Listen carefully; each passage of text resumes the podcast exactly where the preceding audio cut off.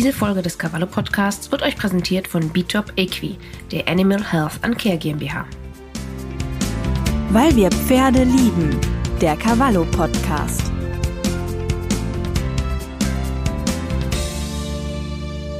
Hallo und herzlich willkommen. Ich darf äh, euch ganz herzlich begrüßen zu einer neuen Folge von unserem Cavallo-Podcast, weil wir Pferde lieben. Ich darf heute begrüßen Anna Danielsen. Sie ist Mentalcoach und unterstützt Reiter bei Ängsten, bei innerem Druck oder einfach dabei besser zu reiten. Und ähm, genau, freut mich sehr, dass Sie hier sind, Frau Danielsen. Ja, vielen Dank, Frau Steinmann. Genau, bin ich gespannt, was Sie uns heute alles mitgeben und was Sie alles ähm, zum Mentalcoaching erzählen können. Was mich als erstes mal interessieren würde, was ist denn Ihr eigenes inneres Bild, was Sie sich selber gerne immer wieder ins Gedächtnis rufen? Denn es, äh, Sie arbeiten ja ganz viel mit inneren Bildern und haben Sie da selber auch so eine Lieblingsvisualisierung? Ja, natürlich, genau. Also innere Bilder sind einfach total wertvoll. Ähm, in Stresssituationen habe ich ein ganz besonderes Bild. Ich war vor einigen Jahren auf Fidschi, auf der Insel Fidschi und bin meistens dort schon ganz früh aufgestanden, morgens um fünf, weil da die Sonne aufging und es war einfach noch totale Ruhe auf dieser kleinen Insel, wo natürlich auch ein Hotel war mit äh, mehreren Leuten, aber gerade morgens um fünf war ich da vollkommen alleine am Strand und habe dann äh, dort in einer Hängematte gelegen und äh, hin und her geschaukelt, auf ruhige Meer geschaut und es kam dann so ein ein Vogel angeflogen und starkste dann da am Strand entlang. Und ich habe dieses Bild immer noch wie damals vor Augen und kann auch immer noch dieses Entspannungsgefühl abrufen und mir quasi über dieses Bild immer wieder vorstellen und ja, mir selbst Entspannung verschaffen. Finde ich außerordentlich wertvoll und hat mir schon sehr, sehr oft geholfen. Mhm. Ja, interessant. Okay, also wirklich so eine Urlaubsszene. Ich denke mal, das haben ja genau. bestimmt viele im Kopf, auch wenn man momentan ja nicht reisen kann, aber da hilft es ja, sich genau. das wieder ins Gedächtnis zu rufen. Und äh, wann nutzen Sie das zum Beispiel dann auf dem Pferd auch selber? Ja, also auf dem Pferd auch kann das passieren, dass ich dann, wenn eine Situation da ist, wo ich mich irgendwie innerlich runterfahren muss, wenn ich zum Beispiel ausreife und es erschrickt sich oder wird irgendwie nervös und ich merke, ich werde mit nervös, dann kann ich mir dieses Bild vor Augen rufen. Wie auch noch andere Techniken, über die wir vielleicht noch äh, nachher zum Sprechen kommen. Oder in sonstigen Situationen, die von einer Prüfungssituation zum Beispiel oder wenn es darum geht, irgendwie vor mehreren Menschen zu sprechen, wo immer noch trotzdem so ein bisschen Stress aufkommt, dann nutze ich äh, dieses, ja, dieses visualisierte Bild sehr gerne. Übrigens auch hier vor diesem Podcast auch eine besondere Situation, ah, sicherlich ja. immer wieder war das sehr hilfreich. Ja, ja ich musste Anwendung. Ja, ich habe mich tatsächlich auch schon gefragt, ob Sie das jetzt vielleicht auch vor dem Podcast machen. Und ich habe auch selber schon ähm, überlegt, ah, ich könnte ja jetzt auch mal noch diese Atemübung machen, die ich äh, von Ihnen genau. eben auch schon für unseren Artikel ja kannte. Ähm, genau, also kann man rundum nutzen, ja, nicht nur auf dem Pferd, sondern auch im Alltag. Ähm, ja, selbstverständlich. Genau. Würde mich jetzt mal interessieren, ähm, was sind denn eigentlich so mentale Herausforderungen, die vor allem Reiter ganz viel begegnen? Sie haben ja mit verschiedenen Menschen und Reitern vor allem eben auch zu tun. Was erleben Sie denn da?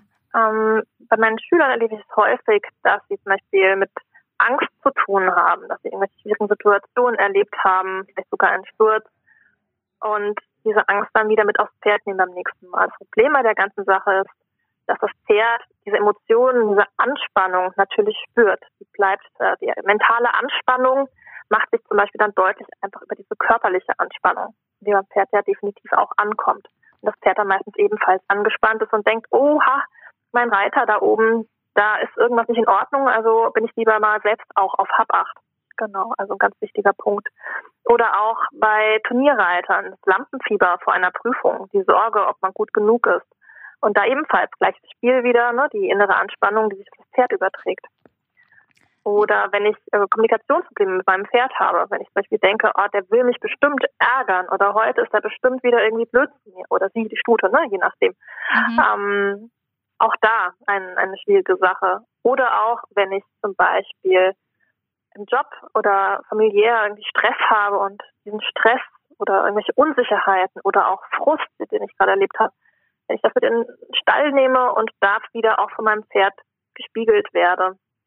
Oder auch im Training, wenn eine bestimmte Situation äh, so ist, dass etwas einfach nicht funktioniert, dass zum Beispiel eine Lektion einfach nicht klappt, die ich immer wieder trainiere oder ja, einfach ähm, frustrierend ist in dem Moment, weil ich gerne etwas perfekt machen möchte. Also ich auch so sowas wie Perfektionismus ist äh, oft sehr störend für Reiter und dann im Endeffekt natürlich auch für das Pferd.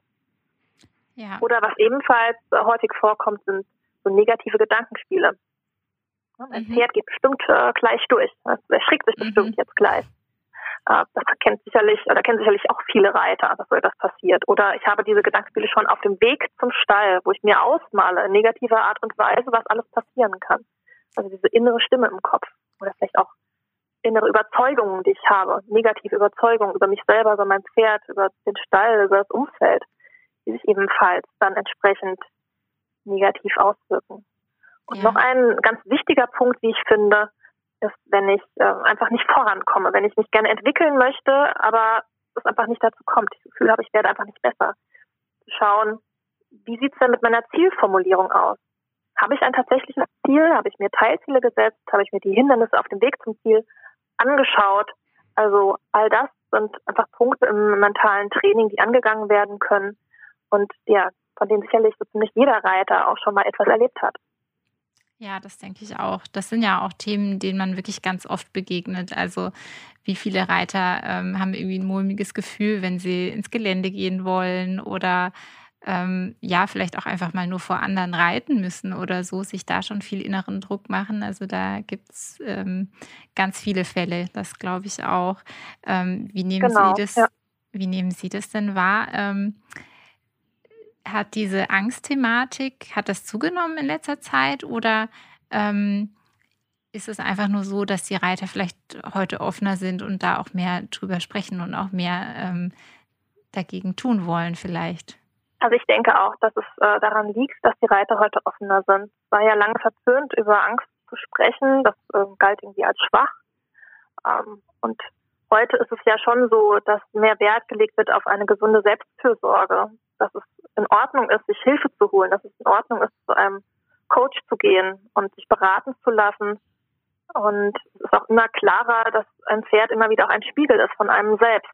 Und dann hilft es natürlich nicht, das Pferd entsprechend zu bearbeiten, dass es irgendwie vielleicht dann doch so reagiert, wie ich es möchte, quasi auf immer, ja, die nicht so schöne Variante. Oder ob ich mir erlaube, mich selber anzuschauen, mich selbst quasi im Spiegel anzusehen und ja, das, äh, damit umzugehen und mir da, wie gesagt, entsprechende Hilfe einfach zu holen, wenn ich selber nicht weiterkomme. Ja. Was denken Sie denn, woher dieser ähm, innere Druck, den sich Reiter ja auch oft machen? Also ich habe das Gefühl, dass das gerade auch Reiter eben sehr stark tun, besonders weil man es ja auch mit einem Tier zu tun hat und ja auch möchte, dass es dem gut geht und deswegen selber immer alles richtig machen möchte. Ähm, erleben Sie das auch, dass das gerade im, beim Reiten ein besonderes Thema ist? Ja, auf jeden Fall. Da geht es ja ganz viel auch um Leistungsdruck und der Punkt ist, dass man nicht alleine verantwortlich ist für das, was man abbildet am Schluss. Man hat immer noch das Pferd dabei als Partner, als, ja, als Teampartner und ich bin davon abhängig, dass dieses Pferd mit mir zusammenarbeiten möchte. Wenn sichtbar wird, dass das Pferd das nicht möchte, also quasi Lektionen zum Beispiel nicht funktionieren oder einfach die Disharmonie ähm, für die Außenstehenden ersichtlich wird, dann fühlt sich das blöd an. Dann bin ich selbst nicht äh, gut genug gewesen, Situation zu handeln. Also es hat dann auch viel mit Selbstbewusstsein zu tun. Und da haben wir auch nochmal den Punkt, den Perfektionismus, den ich schon angesprochen habe. Das ist auch ein Punkt, den ich immer häufiger auch erlebe oder der häufig sichtbar wird eben durch die Pferde. Und das Spannende an der Sache ist, dass diese Themen meistens nicht im Stall aufhören sondern die finde ich dann, wenn ich weiterfrage, und das mache ich dann in diesen Momenten sehr gerne, finde ich auch im Alltag, im Berufsleben dieser Menschen. Eben diesen, ja, Perfektionismus, muss alles richtig machen. Oder wenn ich es nicht gut genug mache, dann denken die anderen schlecht über mich. Solche Sachen. Ja, klar. Man hat sich selber ja auch immer dabei. Ne? Das ist ja äh, nicht nur, dass man so in den Reitstall geht, sondern dann auch im restlichen Leben. Ja. Mhm. Genau. Und ähm, wie, wie tief muss man denn da überhaupt gehen? Also wenn man jetzt als Reiter an sich arbeiten ähm, möchte, muss man dann wirklich ganz tief reingehen in die eigene Geschichte, vielleicht auch in die Kindheit sogar, in die eigene Persönlichkeit? Hm, ich glaube, das kommt ganz drauf an, um was es da jetzt gerade geht. Äh, sind es kleinere Sachen, die ich mit einfachen Techniken Atemtechniken zum Beispiel beheben kann. Es ist eine, eine leichtere Prüfungsangst, aber diese Nervosität. Dann muss ich da nicht unbedingt zu tief gehen. Bei Ängsten muss ich natürlich schon schauen, wo kommen die jetzt her oder bei besonderen Unsicherheiten. Und bei manchen Themen ist es durchaus sinnvoll, tiefer zu gehen. Wenn zum Beispiel ein Reiter nicht weiterkommt im Training und es immer wieder an derselben Stelle hakt und sich das mit einfachen Techniken nicht lösen lässt, dann macht es schon Sinn zu schauen, was steckt denn eigentlich dahinter? Sind da vielleicht Glaubenssätze, die blockierend wirken? Da muss ich mir diese Glaubenssätze anschauen, vielleicht auch anschauen, wo kommen die her, wo haben die sich damals gebildet und dann daran arbeiten, diese auch zu verändern, neue Glaubenssätze zu bilden. Oder wenn ich einen inneren Kritiker habe, der mir immer wieder sagt, oh, du bist total schlecht, du hast es einfach nicht drauf, dann hilft es nichts, eine Lektion immer und immer und immer wieder zu trainieren, weil dieser innere Kritiker mich weiter sabotieren wird, immer und immer wieder. Und ja, da ist es dann entsprechend wichtig, auch wieder zu schauen, wie gehe ich mit diesem inneren Kritiker um? Wie kommuniziere ich mit dem und wie lasse ich zu, dass er mit mir kommuniziert?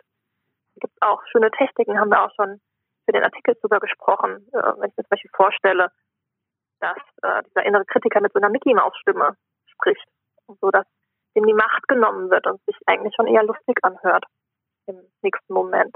Und wenn ich über mich lachen kann, dann äh, wird die Spannung heruntergesetzt und ich kann mir neue Gedanken machen.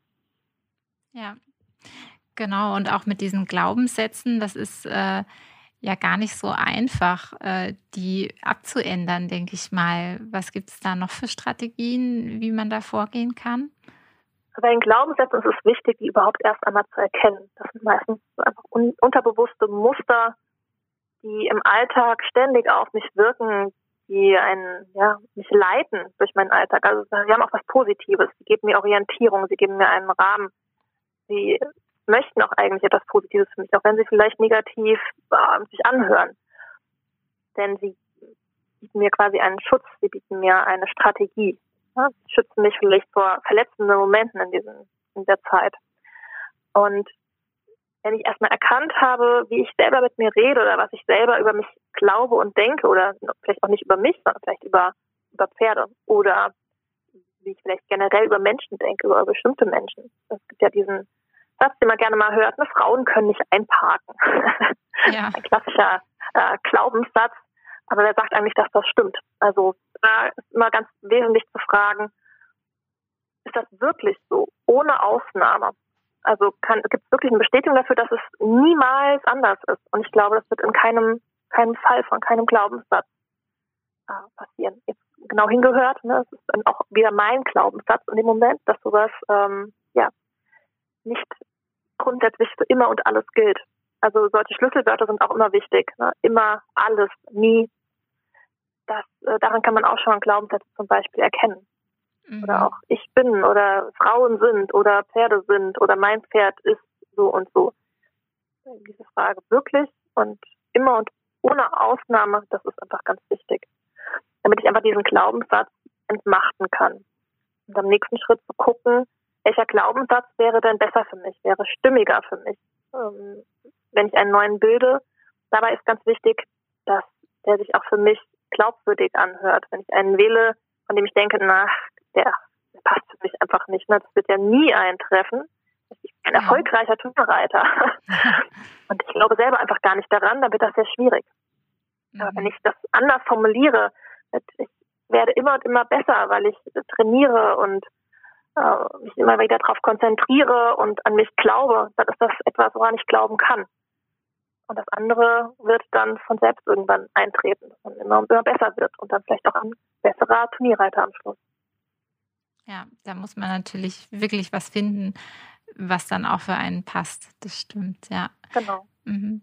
Und ähm, Sie haben ja gesagt, oft ist das gar nicht so bewusst, diese Glaubenssätze. Wie kann man das denn schaffen, dass man die überhaupt erstmal rausfindet, dass man diese Glaubenssätze überhaupt erstmal für sich identifizieren kann?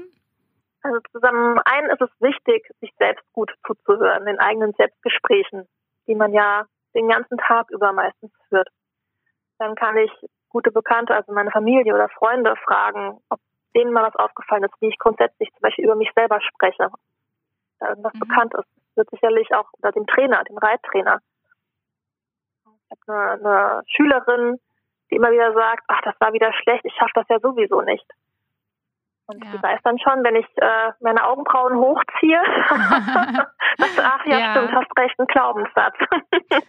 also darauf zu achten und auch mal darauf zu achten, wenn ich mich nicht gut fühle in einer Situation, wenn quasi die Emotionen irgendwie dicht machen und sagen, hier ist irgendwas gerade nicht in Ordnung, da mal zu hinterfragen, warum ist das denn so? Warum fühle ich mich gerade nicht so, äh, nicht so gut? Ne? War ich vielleicht in diesem Moment nicht perfekt? Es ist äh, der Perfektionismus wieder. Ich muss perfekt sein, damit man mich gut findet. Äh, so oder ein ähnlicher Glaubenssatz. Aber einfach mal hinzuschauen, was steckt denn da genau dahinter? Dafür ist es halt wichtig, offen zu sein für sich selber und auch dahin zu schauen, wo es dann vielleicht wehtut, weil das sind dann ja meistens nicht so schöne Glaubenssätze, die ich mir angucke. Jeder hat auch sehr viele positive, die sehr hilfreich sind. Und das ist auch schön, sich dessen bewusst zu sein, was man denn so Positives über sich denkt, aber gerade bei den negativen Glaubenssätzen, die können auch mal wehtun.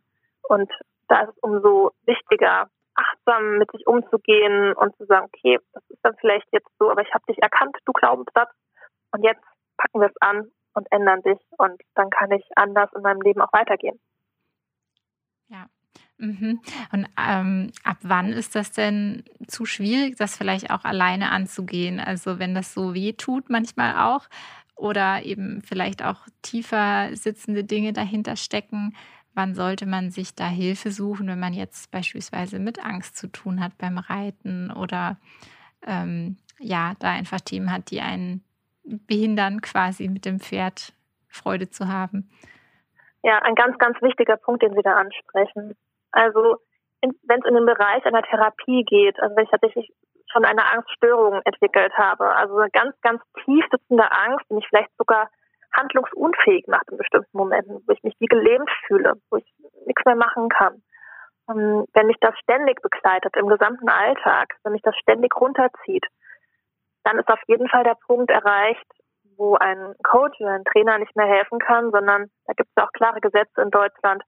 Da muss ein, ein Mensch ran, der da entsprechend ausgebildet ist, ein Arzt, äh, ein, ein Heilpraktiker, der da die entsprechende Zulassung zu hat, um damit entsprechend umzugehen. Das ist eine ganz, ganz wichtige Sache. Da sollte jeder genau drauf achten, beziehungsweise da ist jeder Coach und Trainer entsprechend gefragt, ganz sensibel zu sein, genau hinzuhören und hinzuschauen, geht ähm, meinem Coachie, meinem Klienten gerade, was steckt dahinter, und dann auch die Empfehlung auszusprechen, du, hier kann ich nicht weiterhelfen, äh, bitte unterstütze dich gerne bei der Suche nach einem geeigneten Therapeuten und begleite dich vielleicht in anderen Fragen weiter, aber da bitte nimm dir professionelle Hilfe. Ja, mhm. okay, genau. Und ähm, in anderen Fällen, da können Sie natürlich jetzt als Mentalcoach ja gut helfen. Haben Sie da ähm, bestimmte Fälle schon gehabt, wo Sie so ein bisschen erzählen können, wo Sie das einfach besonders beeindruckt hat, was das auch ausmachen kann, wenn man äh, die Gedanken verändert?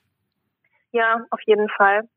Ich habe eine Klientin, die hatte ein oder hat ein Pony, das dazu neigt zu rennen. Also das äh, sie konnte, wenn sie sich da draufsetzte, nicht in Ruhe reiten, sondern das Pony ist immer sofort in Rennschritt, Renntrab, Renngalopp gegangen und quasi kein normales Tempo mehr gegangen. Und die ja. Reiterin hat dadurch eine Angst oder eine innere tiefe Unsicherheit entwickelt in Bezug auf dieses Pony. Und sie dachte, sie schadet dem Pferd und lässt es dann vielleicht auch lieber sein. Also ist dann tatsächlich äh, nicht mehr aufgestiegen über drei Monate zu dem Zeitpunkt, als wir uns kennengelernt haben, weil sie selbst davon überzeugt war, dass sie ihrem Pferd schadet, wenn sie es weiter versucht, weil dieses Pferd ihr offensichtlich zeigt, dass irgendwas mit ihr nicht in Ordnung ist. Ja. Und mhm. mit dieser Reiterin habe ich dann einmal gearbeitet. Wir machen das dann oft am Anfang ohne Pferd, um mal zu schauen, wo soll es überhaupt hingehen, was sind die Hintergründe. Ich kann auch besser hinterfragen. Einfach, ähm, wie sich etwas anfühlt, mit den Emotionen arbeiten, mit den Glaubenssätzen arbeiten und Entspannungstechniken auch entsprechend anleiten, dass die, die Reiter das lernen können vorab. Und wenn sie dann auf dem Pferd sitzen, bestimmte Dinge nur noch ansprechen muss und sie schon wissen, was zu tun ist und sich da schon ein bisschen rein trainiert haben selbst. Genau.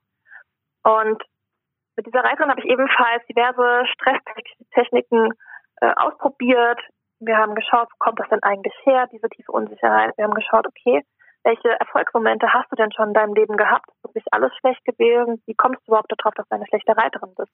Und haben Beispiele gesammelt, die dagegen sprechen. Und wir haben überlegt, was kann sie dann tun, um auch noch besser zu werden. Das ja dann der nächste Schritt. Man nicht äh, glaubt, man bleibt auf dem einen Standpunkt stehen, sondern man kann ja auch immer noch weitergehen. Und tatsächlich waren dann nach drei Wochen bei unserem Live-Termin einige Veränderungen schon eingetreten. Sie konnte auf ihrem Pony sitzen, hat in der Zwischenzeit schon angefangen, Schritt und Trab zu reiten, sogar, obwohl sie, wie gesagt, vorher gar nicht mehr auf das Pony gestiegen ist. Und ist jetzt nach wenigen Terminen schon dabei zu galoppieren und sich zu verbessern und freut sich und hat wieder richtig Spaß am Reiten. Und das Pony, überraschenderweise, es rennt nicht mehr, sondern es ist von Anfang an fähig, in ganz normalem Tempo zu laufen und zu reagieren. Und genau, davon ausgehend können die zwei jetzt ganz, ganz wunderbar weiterarbeiten. Mal ein Beispiel aus dem Bereich jetzt dem, Thema Angst oder Unsicherheiten oder auch Anspannung. Gleiches gilt für Anspannung. Ich habe eine andere Schülerin, bei der jetzt eben dieses Thema Perfektionismus ganz, ganz groß, nicht nur beim Reiten, sondern auch im allgemeinen Leben. Und da kommen auch immer wieder Techniken zum Tragen. Ähm, Entspannungstechniken, Bewusstwerdungstechniken. Warum ist jetzt erforderlich, dass eine bestimmte Aufgabe direkt perfekt umgesetzt wird? Was passiert, wenn das nicht der Fall ist? Ähm, was sind Fehler eigentlich? Sind Fehler wirklich was Schlechtes oder sind Fehler nur ein Feedback für mich, dass ich besser werden kann in einem Bereich, dass ich noch Potenzial habe zu wachsen? Weil was ist, wenn ich alles richtig mache von Anfang an? Dann komme ich ja nicht unbedingt weiter. Also so ein Fehler ist ja durchaus ein, ein hilfreiches Barometer meines Könnens und von dem aus ich weitergehen kann.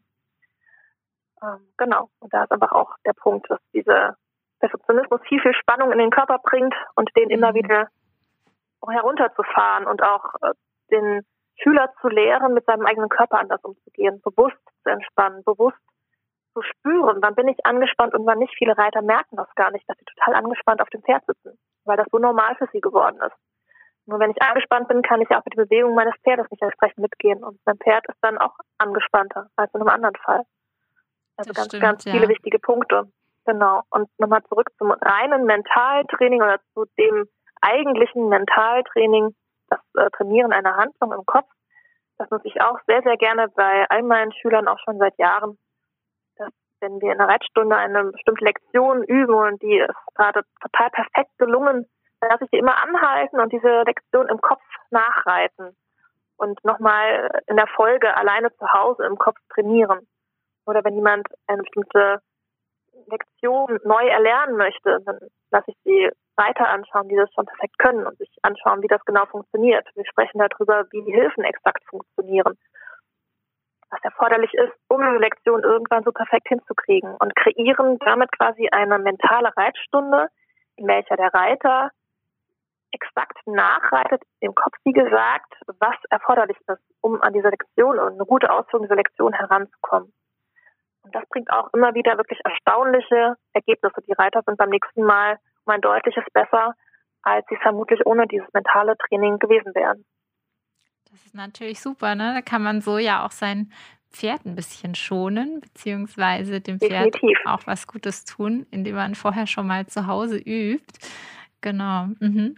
Wenn wir da vielleicht auch noch mal drauf eingehen, Sie haben ja gerade schon gesagt, diese Anspannung und all das, das spürt das Pferd ja. Ähm, wie funktioniert das denn generell? Ähm, was nimmt das Pferd vielleicht für Veränderungen wahr, wenn der Reiter jetzt Mentaltraining macht und solche Entspannungstechniken und so weiter nutzt? Na, die Anspannung selbst kommt auch das natürlich beim Pferd eins zu eins sehr, sehr schnell an. Das spürt ja. selbstverständlich das, was der Reiter ähm, mit dem Körper fähig ist, jetzt auf einmal anders umzusetzen. Vielleicht war das Becken vorher total fest und da der Reiter gelernt hat, locker zu lassen, entspannter die Dinge zu sehen, entspannter zu reiten, kann das Becken jetzt vielleicht auch lockerer mitschwingen. Das Pferd denkt, ach super, jetzt kann ich auch lockerer schwingen unter dem Reiter. Ja. Mal ganz banal gesagt. Ähm, ganz wichtig bei dem Punkt ist auch, dass der Reiter in sich konkurrent sein muss.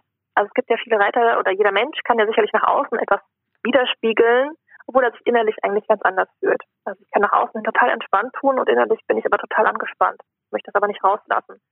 Auch das merken Pferde. Also da ist auch ganz wichtig zu schauen, dass ich nicht äh, eine, zum Beispiel eine Entspannung, ein gutes Gefühl spiele, sondern dass ich es tatsächlich hervorrufe und erarbeite. Ja, genau. das, das, das ist ja, Punkt, ja. Mhm. Das ist ja auch was, was immer wieder bei so Coachings oder so mit Pferden, ne, auch Führungskräfte-Coachings oder solche Sachen auch immer wieder sich zeigt, dass die Pferde das einfach merken, wenn das nicht wirklich von innen kommt quasi. Genau, das ja. ist einfach ein sehr, sehr wertvoller Spiegel und man darf mutig sein und immer wieder genau hinschauen, was das Pferd einem eigentlich gerade mitteilt, wenn irgendwas mal überhaupt gar nicht funktioniert. Einfacher ist die Wut aufs Pferd, der will mich mhm. ärgern, ja. der macht das extra, der macht das extra, ja. auch ein beliebter mhm. Satz. Aber da äh, ganz genau auch hinzuhören und sagen, okay, Moment, ich bin ja gerade wieder im Verurteilen drin, um nicht bei mir selbst zu schauen. Und dann doch den Blick wieder zu lenken zu sich selbst und dem Pferd dankbar dafür zu sein, dass es einen dabei unterstützt, ein besserer Reiter, ein besserer Mensch zu werden in diesem Moment. Ja, ja, da kann man viel lernen von den Pferden und natürlich auch beim Mentalcoaching über sich selber. Ähm, genau, das würde ich auf jeden Fall ähm, auch empfehlen, sich damit zu beschäftigen. Und ähm, ja. Genau. Haben Sie denn noch äh, Tipps, die ähm, vielleicht unsere Zuhörer jetzt hier ganz einfach umsetzen können, wenn sie das nächste Mal auf dem Pferd sitzen? So als Abschluss vielleicht so mitnehmen. Einige Sachen kann man sicher, die wir jetzt auch schon besprochen haben, auch für sich umsetzen. Aber vielleicht noch mal so was ähm, Nettes, was einfach umzusetzen ist. Ja, natürlich. Also ganz wichtiger Punkt immer wieder ist die, die Macht des Lächelns. Das haben wir auch im Artikel dann genauer beschrieben drin. Da können die Leser oder die Hörer das dann auch als Leser quasi sich nochmal vor Augen führen. Ähm, das Lächeln bewirkt ganz viel in einem Menschen. Auch wenn ich es nur aufgesetzt mache, denkt quasi das Gehirn, oh, mein Gesichtsbesitzer, der lächelt, also bin ich jetzt auch mal wieder ein bisschen besser drauf. Es hat immer eine Wirkung auch auf das Innere. Ähm, genauso wichtig sind Atemübungen, die ich auch ebenfalls ganz, ganz einfach umsetzen kann. Wenn ich merke, ich bin gestresst, oder ich habe Angst oder ich bin gerade unsicher oder ja irgendwas äh, nervt, stört, ärgert mich, dann spannt die Muskulatur an und der erste Schritt, da äh, Abhilfe zu schaffen, ist ganz bewusst und gleichmäßig zu atmen, zum Beispiel, indem ich einfach bis vier zähle, also bis vier einatme und dann bis vier wieder ausatme und so weiter oder bis vier einatmen, bis sechs ausatme auf dem Pferd zum Beispiel auch ganz einfach ist, wenn ich im Schritt reite und einfach vier Pferdeschritte abzähle und dabei einatme und die nächsten vier sechs Schritte einfach ausatme. Auch eine ganz wichtige Sache. Damit kann ich schon sehr, sehr viel erreichen und mich entspannen. Zum Beispiel, wenn ich aufs Pferd steige beim Warmreiten, um mich selber auch zu lösen nach einem stressigen Arbeitstag. Und auch eine Sache, die ich all meinen Schülern immer sehr, sehr ans Herz lege, ist ein Erfolgstagebuch. Wenn ich mir abends notiere, was jetzt in Bezug aufs Pferd, heute im Stall, beim Reiten, beim Pferd, bei mir richtig, richtig gut gelaufen ist, was gut geklappt hat. Oder natürlich auch im gesamten Leben. Auch dafür ist es einfach wertvoll, mir anzuschauen, was war heute so richtig schön, was waren meine Highlights, meine Diamanten des Tages. Das kann jederzeit mal wieder weiterhelfen. Es gibt immer mal wieder Tage, die nicht so gut laufen. Und dann kann ich mir dieses Buch, dieses Heftchen vornehmen und reinschauen und mich darüber freuen, was schon alles gut gelaufen ist. Und dann haben so Glaubenssätze wie, oh, du bist einfach grundsätzlich nicht gut oder nie schaffst du irgendetwas. Das Leben ist total doof oder ähnliches. Ah, ja, die haben dann quasi keine Chance, weil ich mir das immer wieder selbst beweisen kann. Das klingt gut, ja. Diamanten des Tages aufschreiben. ja, genau. Sehr schön, ja. genau, warum das nicht mal ausprobieren, wenn man aus dem Stall nach Hause kommt, vielleicht sich gleich hinsetzen und was notieren. Gute genau. Idee, ja. Mhm. Gut, wunderbar. Ich glaube, ich würde ähm, damit unsere Leser dann auch wieder in den Stall entlassen, vielleicht äh, beziehungsweise unsere Zuhörer mit äh, neuen Inspirationen, was man ähm, so alles einfach nur durch seine Gedanken schon verändern kann. Und ähm, genau, bedanke mich ganz herzlich bei Ihnen, Frau Danielsen, für das Gespräch. Weil wir Pferde lieben, der Cavallo Podcast.